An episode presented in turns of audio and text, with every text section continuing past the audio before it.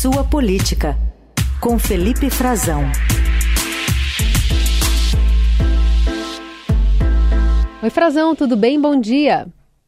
Bom dia, Carol. Tudo bem com você? Bom dia para os nossos ouvintes. Tudo uma excelente quinta-feira para todos. Bom, começamos esse dia com uma nova operação Lesa Pátria, Polícia Federal nas ruas e mirando um deputado federal. Verdade, até que estava tentando me recordar aqui, Carol, não tenho ainda registro de outro deputado que tenha sido alvo assim na operação, é, sobretudo no caso do Jordi, que é um deputado que foi vice-líder do governo, Jair Bolsonaro, líder da oposição, é, o deputado do PL do Rio de Janeiro, que se elegeu com, com apoio do Bolsonaro pela primeira vez né, em 2018, e depois se reelegeu, é influente no Estado, e, e, o caso relacionado a ele não tem necessariamente a ver só com os ataques aqui em Brasília, né? É, o caso dele também é, é ligado a, a alguns acampamentos desses manifestantes que é, pregavam um golpe de Estado, né, insatisfeitos desse grupo bolsonarista que tentou é, invadir aqui em Brasília a sede dos poderes, conseguiu ocupá-la, entrar, depredar, mas também na região de Campos dos Goitacazes, no Rio de Janeiro, onde ele tinha, onde ele tem a sua base política e influência. É, o deputado reagiu né, nas redes sociais, disse que a Polícia Federal acordou com um fuzil na cara, que é um absurdo, que está vivendo uma ditadura, mas é, a investigação mostra que, ele, por enquanto, né, a investigação mostra que ele estava é, envolvido, é, tem busca já no gabinete dele, que ele tinha contato com essas pessoas, está dizendo que não há fundamento, que não há indício algum, né, que isso, isso tem a ver somente com uma é, narrativa é, para influenciar as eleições é, municipais de 2024. É, e essas pessoas é, que também são alvos, né, é, montavam um acampamento em frente à segunda companhia, companhia de infantaria do Exército, lá em Campos do, do, dos Goitacazes, é, uma cidade importante do Rio de Janeiro, do estado do Rio de Janeiro, é, já no norte, né, na região norte próxima ao Espírito Santo. É, do Jordi escreveu aí que foi acordado às seis da manhã, que estava dormindo com a filha dele, com a esposa, que isso é inaceitável, enfim, revoltado com a, a atuação, mas e diz, né, que, que diz ele, né, que ele é, nunca incitou, que ele sempre falou, nunca disse que aquilo era correto, que, que essas incentivo ao, ao golpe de Estado, a uma intervenção militar, né, que ele não esteve nos acampamentos, enfim, que não apoiou nenhum tipo de ato. É, essa é a 24 fase, Carol, da Operação Lesa Pátria. Tá? Já, essa é, essa in, in, iniciativa da Polícia Federal, essa ofensiva, tem a ver com a mesma operação que já condenou 30 pessoas e que tem a expectativa de mais 29 pessoas sejam julgadas é, até o mês de fevereiro. Essa era primeira, pelo menos a previsão do, do Supremo Tribunal Federal, agora no mês de janeiro, é, dentre mais de 1.413 denunciados que causaram prejuízo de pelo menos 22 milhões de reais, é, é, cerca de 20 milhões de reais, arredondando melhor, né? Uhum. aqui em Brasília, é, com, apenas nas, com a depredação dos três poderes. Você está mais claro ainda o que, que é a, a, acusação em si do Jordi, isso deve vir a público ao longo do dia, assim que as medidas forem concluídas, como é praxe já, né, o que exatamente que serviram, é, de, serviu de, de ligação, né, mas há uma suspeita né, que depois da das eleições, quando houve que o deputado estaria envolvido também no bloqueio, daquele bloqueio, é, trocas de mensagens dele com, com bloqueio de rodovias, é, com, com um desses golpistas, né, que tentaram é, paralisar o país já na sequência, né, na noite ainda.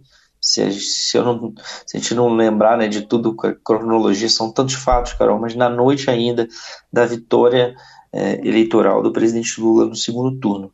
ali já começou uma movimentação, né? E eu não estou falando do bloqueio de rodovias da PRF contra a votação naquelas operações, não, gente. É, foi um bloqueio de rodovias, isso aconteceu também, para quem não lembra bem, aconteceu também bloqueio de rodovias pelo país, por bolsonaristas, por né, uma ala desse grupo que apoiava o presidente Jair Bolsonaro, que apoiava uma intervenção militar, tinha caminhoneiros envolvidos, caminhoneiros autônomos, que acabaram se transformando num braço do bolsonarismo, que bloquearam rodovias, sim, após a eleição dele, e tentou, é, tentaram fazer isso também depois, é, no 8 de janeiro, né? No 8 de janeiro também houve é, bloqueio de rodovias, também houve uma série de atuações, e tem trocas de mensagens entre pessoas desse grupo e o deputado Carlos Jordi. Essa, essa ação de hoje tem como base a suspeita de que o deputado trocava mensagens com esse grupo, né? Existem mensagens já capturadas e que repassava algum tipo de orientações a eles sobre esses atos é, de insatisfação, de incentivam um tipo de levante é, contra a democracia, contra o resultado das eleições. Bom, vamos falar também sobre as viagens do presidente Lula. Começa hoje em Salvador uma série delas que ele vai fazer pelo Nordeste, região que concentra boa parte da sua popularidade, e focando é, numa retomada também de investimentos num alvo, esteve no alvo né, do, do escândalo de corrupção investigado pela Operação Lava Jato, Frazão. Verdade, tem essa passagem na, na refinaria Símbolo, né, uma das refinarias é, que foram alvo, alvos da Lava Jato, onde se verificou desmandos, mas essa, essa esse é o primeiro sinal, né, Carol? A primeira sequência de viagens do presidente que dá uma indicação clara, se a gente olhar politicamente, do que ele pretende com esse ano, né? É, ao mesmo tempo que o presidente está saindo hoje, nessa quinta-feira, para esse giro pelo Nordeste, passando pelo, por Pernambuco, pelo Ceará e pela Bahia, a gente está vendo que as viagens internacionais deles devem minguar né, pelo menos do que está programado. Até agora, com uma confirmação, embora existe, existam intenções de fazer três ou quatro viagens, exceção daquelas viagens clássicas, né, não vou nem contar, Carol, aquelas viagens como Nova York para reunião da Assembleia Geral da ONU, que isso já faz parte do calendário, né? As cúpulas do, do, Mercosul, temporárias, não vou falar nisso, que tem uma agora na, no Paraguai em junho, depois no fim do ano tem o Uruguai, isso, isso tem, isso tá, já está no calendário do presidente, né? Pode até ser que ele não vá, mas é, é praxe ir. As viagens que ele elege, a gente tem hoje só confirmação de que ele vá é, em fevereiro, no dia 17 e 18, à Etiópia. Está tentando ir também ao Egito, tá? Para fazer viagens internacionais para discutir a questão de Gaza, da Palestina. Essa seria também uma viagem importante é, por uma motivação política, de política internacional, política externa, mas que ainda carece de confirmação. E ele poderia ir também a Moçambique ou algum outro país da África. Depois o Lula já tinha manifestado a intenção de ir ao Vietnã, mas isso está bastante em aberto ainda, talvez em maio, por causa de uma relação entre os países. Fora isso, não tem muito, muita coisa mais no calendário. O presidente já disse que quer ficar no Brasil esse ano.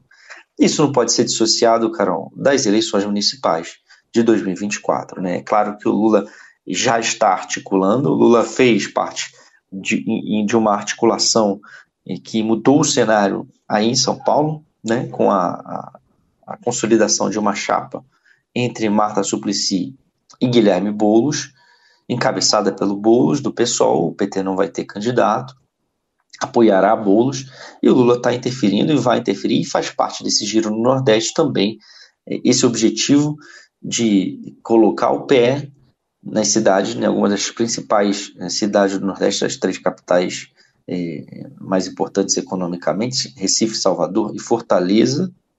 Além disso, ele vai também em Pojuca, né, por causa da, da refinaria, é, e, e vai discutir com os aliados a formação de de seus candidatos, das suas candidaturas, tentar acertar arestas entre os partidos que disputam o poder no Nordeste, que muitas vezes estão uh, alinhados no plano nacional, apoiam o governo Lula e querem o apoio dele nessas cidades. E é importantíssimo para o PT, é claro, é, e para o Lula manter o poder, a necessidade de manter aliados no governo, levando em consideração que nas últimas eleições, inclusive nas municipais, teve sim um avanço da direita, houve sim um avanço do bolsonarismo, não suficiente para ganhar, mas em número de votos, sim, foi há uma melhora de desempenho e que houve em, em algumas cidades do Nordeste importantes também vitórias em 2022 de adversários políticos. Então Lula vai fazer isso, faz parte dessa estratégia, como ele também já foi e fez uma, uma viagem a São Paulo ainda no, no fim do ano passado e deu palanque a Guilherme Boulos. Resta saber quem vai ter palanque, quem são as figuras que vai ter, terão palanque nessas agendas do presidente Lula, para a gente começar a ver o cenário é, se desenhando, porque ficou muito claro o apoio dele a Boulos quando ele foi a São Paulo no ano passado, é, para um evento, inclusive, é, de, do Minha Casa Minha Vida, da área habitacional, que é a área de atuação do Guilherme Boulos, é, deputado que é pré-candidato a prefeito de São Paulo. Isso deve se repetir. Né? Então, essas viagens do Lula não são só de investimentos federais. É claro que tem esse objetivo, essa é, a, é oficialmente a justificativa, mas tem interesses políticos também. Não é à toa que ele vai ficar mais no Brasil esse ano, não é à toa que ele está preocupado com as eleições e que ele vai é, jogar, né, interferir na formação dessas candidaturas, como já demonstrou muito claramente ao participar dessa jogada que saiu como uma, uma aliança né, entre Boulos e Mata em São Paulo.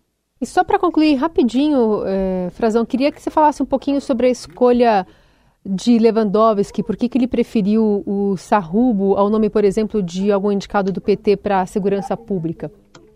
Carol, há uma série de, de disputas né, entre grupos políticos diferentes que querem entrar nessa montagem do, do Ministério da, da Justiça e Segurança Pública, que continua sendo o Ministério da Justiça e Segurança Pública, né, sem sem divisão, ele já não aceitou uma divisão, né?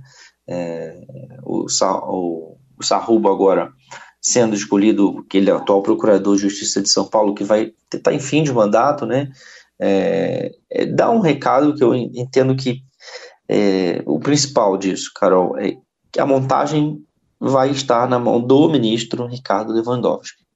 Né? O ex-ministro do Supremo, ministro da Justiça Ricardo Lewandowski, vai não vai abrir mão da montagem eh, da sua própria equipe. Ele já tinha sinalizado isso com a escolha do substituto do Ricardo Capelli, colocando um advogado da, de confiança dele, que ele convidou para essa posição, e agora ele convida para a Senasp, né, Secretaria Nacional de Segurança Pública, que até então era, era uma das pastas onde estavam acomodados é, políticos do PSB, estava lá o, o deputado Tadeu Alencar, ex-deputado federal, é, de Pernambuco, inclusive para onde o presidente está indo também, o presidente Lula agora nesse giro, e ele vai é, e escolhe um procurador é, de justiça do Ministério Público de São Paulo, que não tem proximidades políticas com o PT, que brigava por isso sim. Já havia nomes sendo aventados né, de acadêmicos, de pessoas, ou mesmo pessoas que têm já atuação na área, mas que são ligadas ao PT. E isso demonstra que o Lewandowski não vai abrir mão, não vai abrir espaço para esse tipo de indicação, embora tudo indica que ele deva manter, por exemplo, o ex-deputado também Vadir Damus, que é do PT, é, na equipe dele. Mas isso aí é uma, uma pequena concessão nesses nomes que não eram do PT, pelo menos no governo, como é o caso do Capelli, como é o caso do Tadeu Alencar, a decisão está cabendo a ele, ele está montando uma cerquinha ali, porque está vendo também uma, uma série de ventilações de nomes e tentativa de emplacar candidatos aos cargos na, na estrutura do Ministério da Justiça e Segurança Pública, mas também parece super valorizado, sabe, Carol? O que é, é capaz que o, que o Sarrubo faça, né, as suas capacidades, a sua capacidade de atuação na Senasp, não é assim tão, tão relevante como está sendo é, ventilado agora hum. por causa da escolha dele. A escolha dele é muito mais um sinal, no meu entendimento, nesse sentido, de, de que o Lewandowski não vai abrir mão uhum. de ter pessoas da sua confiança na equipe. Esse é o Felipe Frazão conosco nesse panorama das últimas notícias de Brasília. Obrigada, Frazão. Bom fim de semana. Até mais. Obrigado a você, Carol. Até terça-feira e um bom fim de semana a todos e uma boa quinta também.